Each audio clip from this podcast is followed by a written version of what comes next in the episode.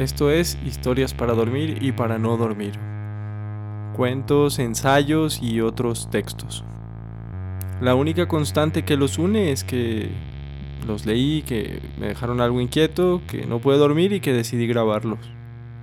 Los pueden escuchar en casi cualquier plataforma en donde suelen oír audios y la promesa es que habrá uno nuevo cada semana. El texto de esta semana es Mientras tanto un cuento breve de Clarice Lispector. Está incluido en el libro Todos los cuentos que publicó Ciruela. Comenzamos. Mientras tanto, como él no tenía nada que hacer, fue a hacer pipí. Y después quedó en cero realmente.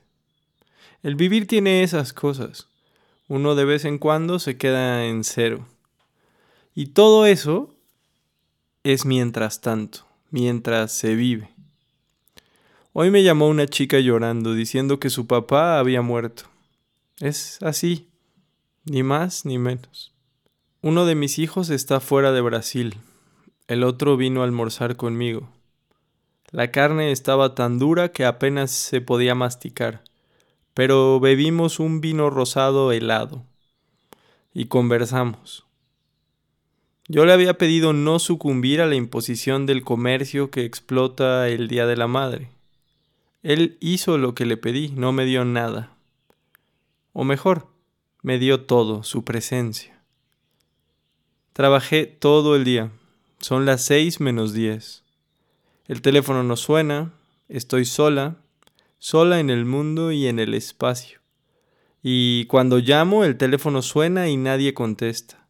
O dicen, está durmiendo. La cuestión es saber aguantar. Pues la cosa es así justamente.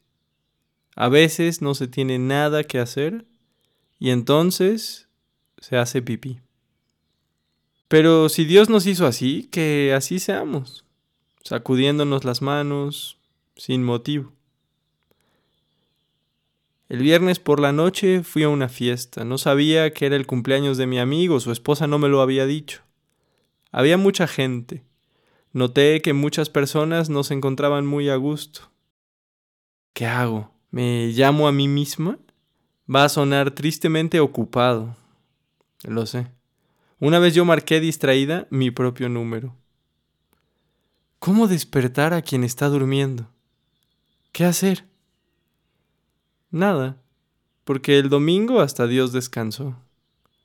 Pero yo trabajé sola el día entero. Pero ahora quien estaba durmiendo ya despertó y viene a verme a las ocho.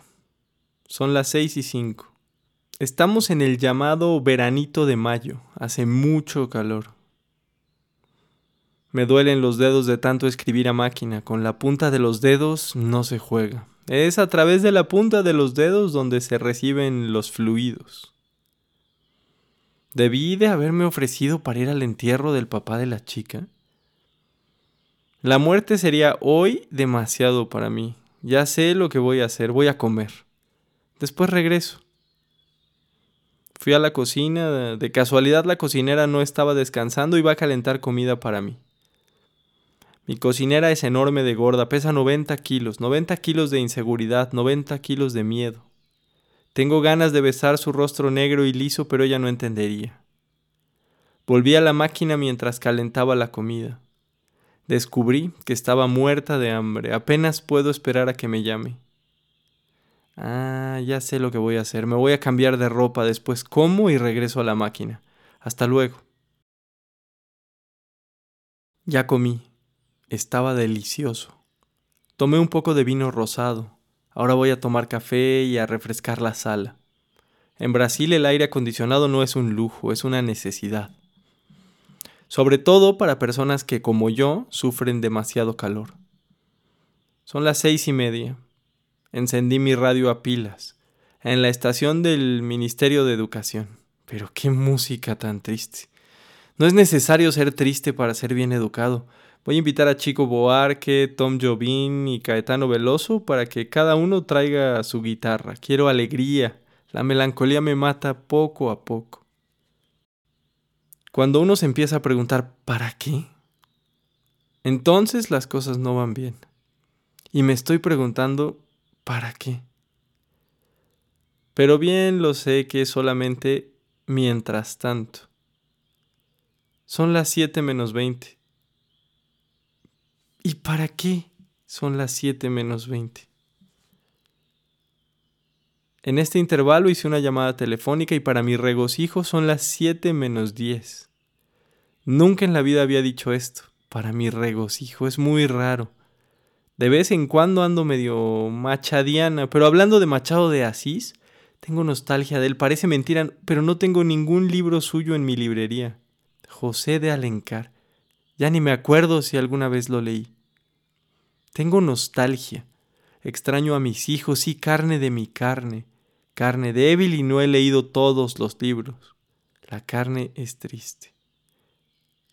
Pero una fuma y mejora inmediatamente. Son las 7 menos 5. Si me descuido, muero.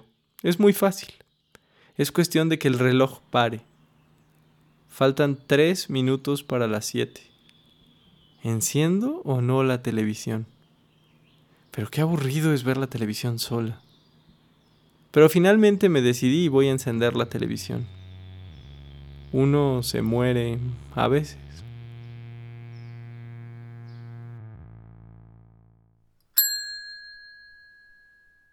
Ese fue el relato breve Mientras tanto de Clarice Lispector.